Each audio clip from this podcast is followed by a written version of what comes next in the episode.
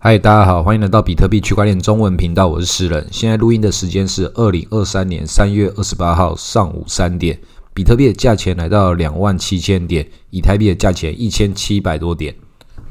我们前面几集有讲到说，现在整个市场就是要看谁要出包了，看现在这个国际局势啊，或是哪个币圈大咖要出事了，才会反映一些行情。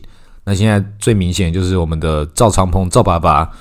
被 CFTC 还不是 SEC 哦，是那个商品期货交易委员会，不是证券什么什么什么那个 SEC，这个事情就大条喽。CFTC 在管理的都是更底层的，比如说黄金啊、玉米、小麦这种石油原物料的东西。确实，好几个月之前，SEC 跟 CFTC 他们都讨论说，他们的权责到底在哪些不同的范围。他们有他们自己美国内部的一些权力纠葛，跟他们业务逻辑的划分。那就讲以前的这些惯例来看，就是 CFTC 会牵扯到事情，就是比较严重的。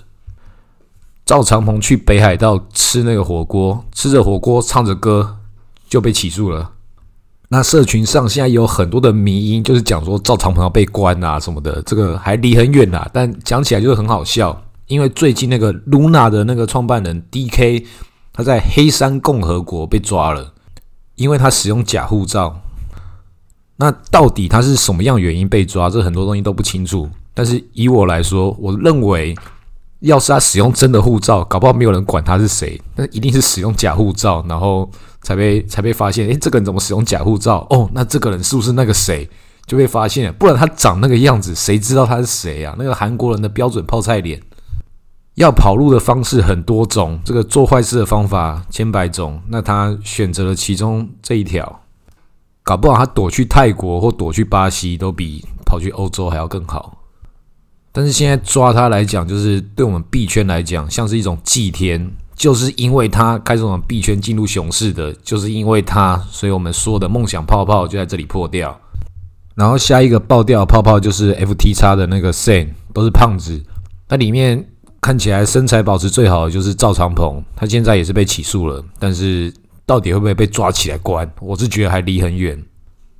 毕竟他是一个全球性的一个事业，他也没有搞什么这么显而易见的骗局，让人家抓到他的把柄。那个 CFTC 也只是就是我今天就是要搞你啊的这个态度，其实真的要抓到他什么证据，都是一些强加的。赵长鹏段数比这些人都还要高太多了，怎么可能这么轻而易举就给你搞成这个样子？人家律师团一定也很强大，而且他们自己也承认说他们是找到赵长鹏的 Signal 的一些通讯做一些证据。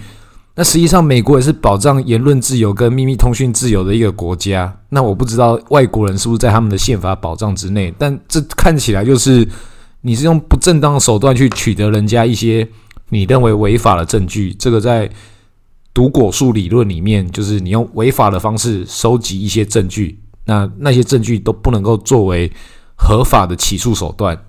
当然，我不是法律专业背景，但是以我看过这么多律师片来讲，看起来是不是为他开了一条后门？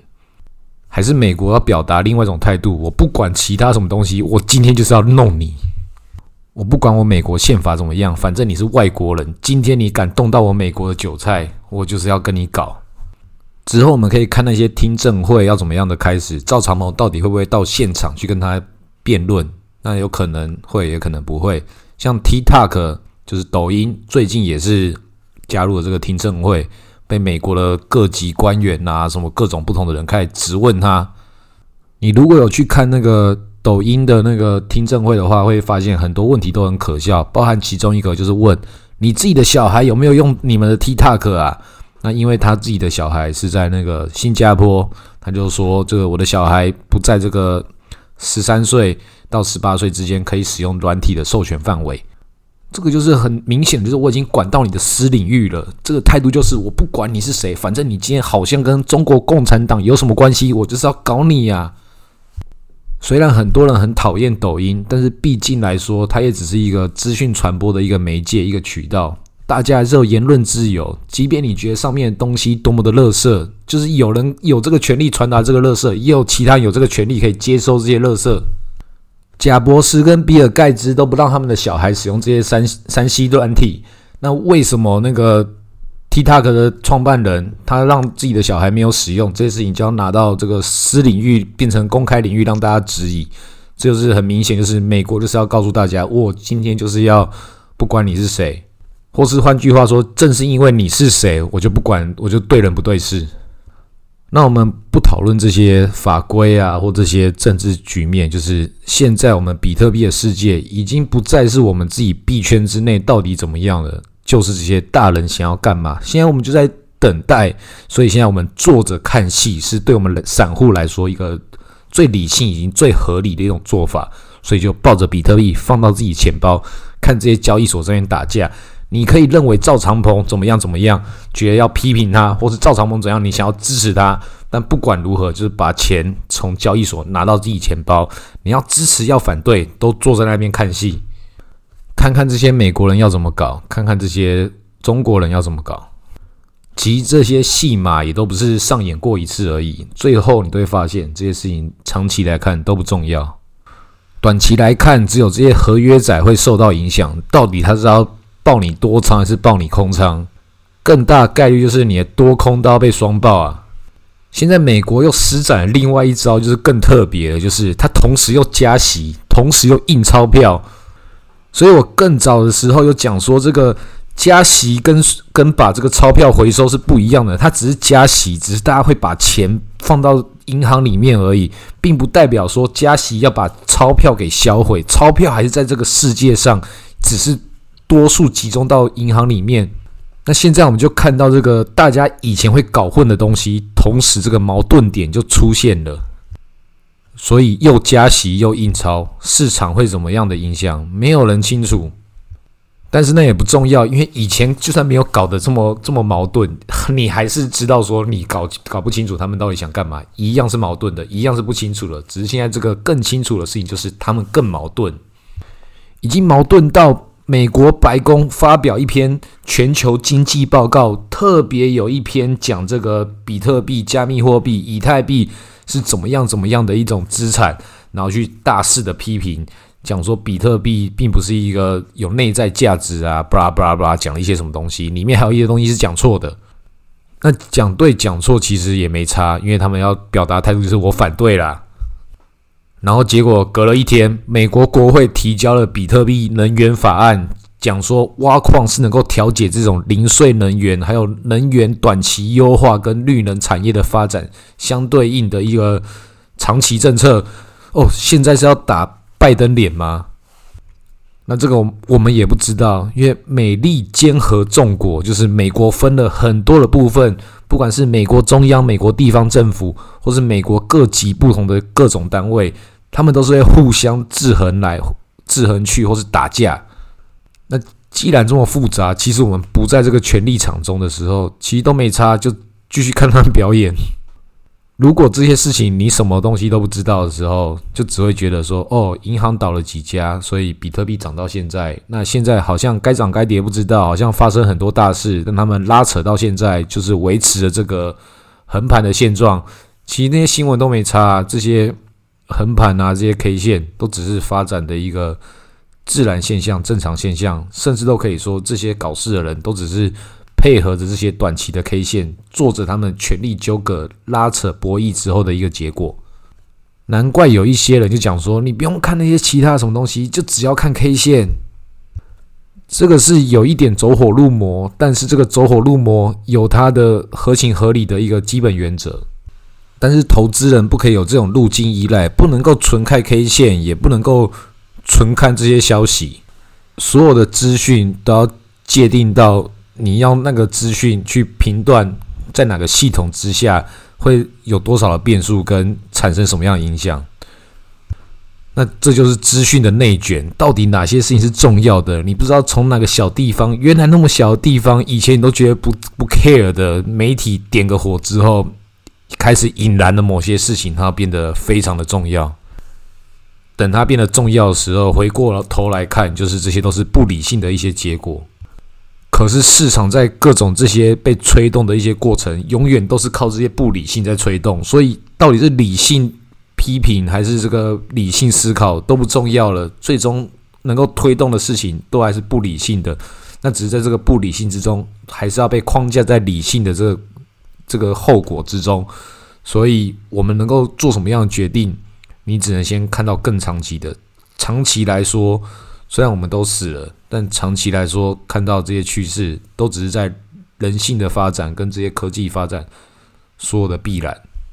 没有这些不理性，这些理性也不会存在。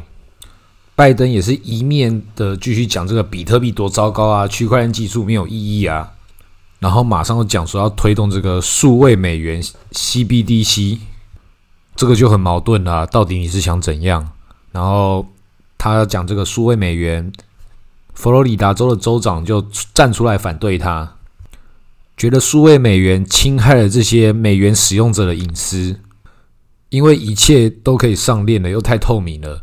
但另外一方面，就是在佛罗里达州的迈阿密市长又是区块链的支持者，所以你看美国人他们是不是真的很乱啊？你们到底想要表达什么？美国就是像那个女人心海底针啊，到底是想要怎样？这让我想到有一部电影，我一直很想看，还没看，就是《美国新玫瑰情》，它很有可能就是可以让我们更理解美国这个社会到底是什么样的一个社会。为什么他可以这样的不同的方式一直自相矛盾，但是他们继续的去成长、去蜕变，然后不停的打脸自己，然后同时可以收割全世界的韭菜？相信很多人都有类似的困惑：到底美国到底为什么是这样？然后很多这些政治立场非常鲜明的人就会讨论美国讲什么都是对的，或者另外一方面中国讲什么都是对的，各种这种权力冲突。正是因为这些事情都影响到你的生存，影响到你的基本价值信仰，基本的东西都被框架在这个思考边界，其实都是被资本主义给影响。只是用了不同的政府形态、不同的权力结构，让你在这边纠结。那就是身为一个奴隶，你就必须要在这边永远的怀疑自己。到底那些为什么？我也可以讲出一个理论，我也不用讲那些理论是从哪里来，因为这些理论也不是来自于我，很多人都讨论过，但很多人都还是不知道。因为所有的资讯都是让你自己去探索之后，你去消化，才可以找到更细节的、更内在真正的原因。那些原因一样是复杂的，只是你探索到更内在的时候，那些复杂也不重要，因为你改变不了这些所有的事情。也不会因为你所了解的，你知道这个游戏该怎么样玩会可以更好，我就直接告诉你结论了。所以我最后也都才会讲说，就是买了比特币最轻松，直接跨过这些你搞不清楚的这些规则，到底他们叫你努力或叫你什么格局打开，你的选择比努力更重要，那些屁话什么东西鸡汤什么的都可以暂时放下一边，就买了比特币。你就看这些大人手忙脚乱，然后就我就买了比特币，大家就慌张成这个样子啊，这么夸张吗？那是不是我做错什么事情了，还是我做对了什么了？好啊，那我就比特币就放着，看这事情会怎么样发展。那我也是这么做，我也推荐大家这么做，不然我们所有的人不都是浑浑噩噩的过完这一生？都像一个小仓鼠一样，一直踩那个滚轮，踩踩踩，然后希望哪一天可以得到不一样的后果。那个跑出来的那个食物，哇，今天跑出葵花籽诶，或者像那个屎壳郎一样，每天推着那个大便粪金龟在那边推着那个大便球到那个山坡的另外一边，变成那个太阳神，日复一日的折磨自己，日复一日的希望下一年可以更好，能够升起不一样的太阳。但是当明天真的改变的时候，你又会感到害怕。也是有一些朋友问我说：“诗人，这段牛市、这段熊市，你都经历过了，你的心情到底是怎么样？你心情改变的东西，或是你所日常生活之中，到底有什么因为比特币而变得更好，或是如何？这就是一种大灾问了。那我也要很坦白的告诉大家，我自己也是那个屎壳郎，我也是那个小仓鼠。”终究会发现这些事情，不管这个市场怎么样的演变，我的资产多了十倍，或者剩下十分之一，我做事情可能都还是一样啊。我吃的东西可能就还是这些东西，只是我在不同的地方吃，不同的心情，不同的消费情境，然后最终还是得到一样的感受。也曾经怀疑说，真的假的？该不会我就是财富自由了吧？这个维持了六万多点，然后每天的收益就是几万块台币、几万块台币这样收，我是不是就会这么的开心到我的生老病死？既然也有一种很逆反的心理，觉得说希望熊市赶快来呀，我不想要在这个地方就是得到了这种虚假的财富自由，我也希望它是真的，但它到底是真的还是假的，我不知道。我希望来一个真正的熊市，让我从这场梦中醒来。所以小心你许的愿，万一它成真了怎么办？然后那个熊市就来了，我心情竟然是开心的。我自己是觉得这种想法很愚蠢，觉得自己很愚蠢，但那就是我真实的感受。如果格局可以打开，我的资产可以进入到下一个量级的时候，那我就不一定有这样的想法。所以你能够掌控多少资产，除了跟你的见识、跟你的知识有关之外，也要跟你的。整个情绪体系也是有关系的。我在这次的熊市之中学会的就是，我不能够害怕财富这件事情。当然，我这点已经比很多人还要好很多了。有更多的人是他们害怕会赚钱这件事情，才会做着到各种不同的合约市场，都是要找理由去赔钱。如果你像我一样，都可以面对自己内心的一种一种愚蠢。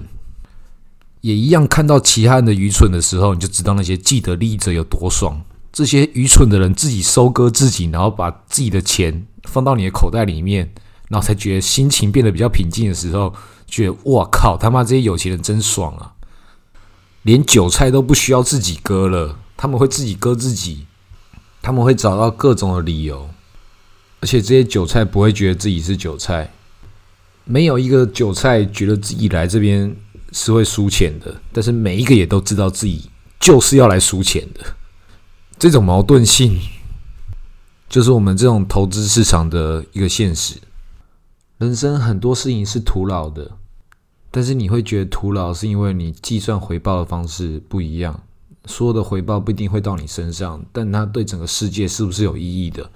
那这个有意义是好是坏，也都是不一定的。在这个短期之中，我们没有办法去判断这些所有事情的价值标准。像是最近这个很红的 Chat GPT，就是所有热爱开源、热爱这个自由思想的工程师，为这个全世界代码库一直的贡献之后，会发现只是为微软打工而已，都成为比尔盖茨的小奴隶。所有这些工程师所付出的这些代码之美，都会成为其他人、其他这些金融家。在大海上欣赏这个风平浪静的这个游艇，成为别人眼中的自然之美。最终，你付出的东西，这些东西都只是感动了自己，但是这份感动或许就是最重要的。所以他们才会讲说，你要先感动自己，才可以感动他人。所以你就要先收割自己，然后别人能不能因为你收割了自己，得到他的感动，又是下一阶段的事情。像是我一个朋友也是写智能合约的，写了一些清算的一些结构，可以在 Compound 上面、Uniswap 上面去创造他自己的收益。那他写出这样的结构，有他的被动收入，也只花他一小段时间。他更多时间就建筑其他的，就刚刚讲那些开源代码，那些都不会帮他赚钱，但是他却创造了帮比尔盖茨赚钱的这个体系。他也觉得很糟糕，但他一样怡然自得，非常开心的聚在这个体系上面继续建立。他也知道自己很愚蠢，但他又觉得自己的这份愚蠢是有意义的，还觉得自己是相对幸运的，觉得自己因为区块链的世界，因为比特币、以太币，然后他得到自己的一些财富，可以创造更多的这个金钱，让自己过了自己的人生，然后。支持自己能够愚蠢的为资本主义、为比尔盖茨创造他的利益，这个就很奇怪，但是好像不是不能理解。人生创造这些财富，就是要让我们去让自己任性的。你拥有更多财富的时候，你就可以更愚蠢；但是你没没有的时候，你就必须要更理性。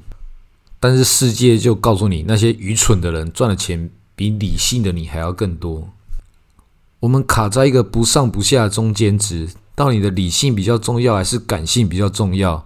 要抛下这些思想，所有事情都是很重要的，所有事情也都是不重要。所以我之前讲说，你就抱着比特币，其他事情照做。那这个其他事情，我们可以把它界定的更清楚一点。你第一个四年先收集资讯，比特币抱着，然后看这些愚蠢的人，或是你觉得聪明的人，他们到底在干嘛？然后这些愚聪明的人为什么会做蠢事？这些愚蠢的人做了哪些他们不知道的聪明事？你有比他们更优秀吗？你有比他们更糟糕吗？反正先看了这个戏，看了这个剧本，我现在是看不懂啦。以前演的跟现在完全不一样。我现在说的选择就是，就报了比特币，然后我看这些接下来剧本要演到什么程度，让我过了几年之后又可以恍然大悟啊，不就是跟原来一样吗？很有可能就跟原来一样，但我现在不知道，但我相信它就是会一样。天底下没有新鲜事。这次的减半跟以前减半到底有什么样的不同？这次的金融危机跟以前金融危机有多大的不同？都是那些人在搞那些事。我们就把这个剧本继续往下看。人生即便徒劳，我们自己要让它精彩。好，今天录到这里，谢谢大家。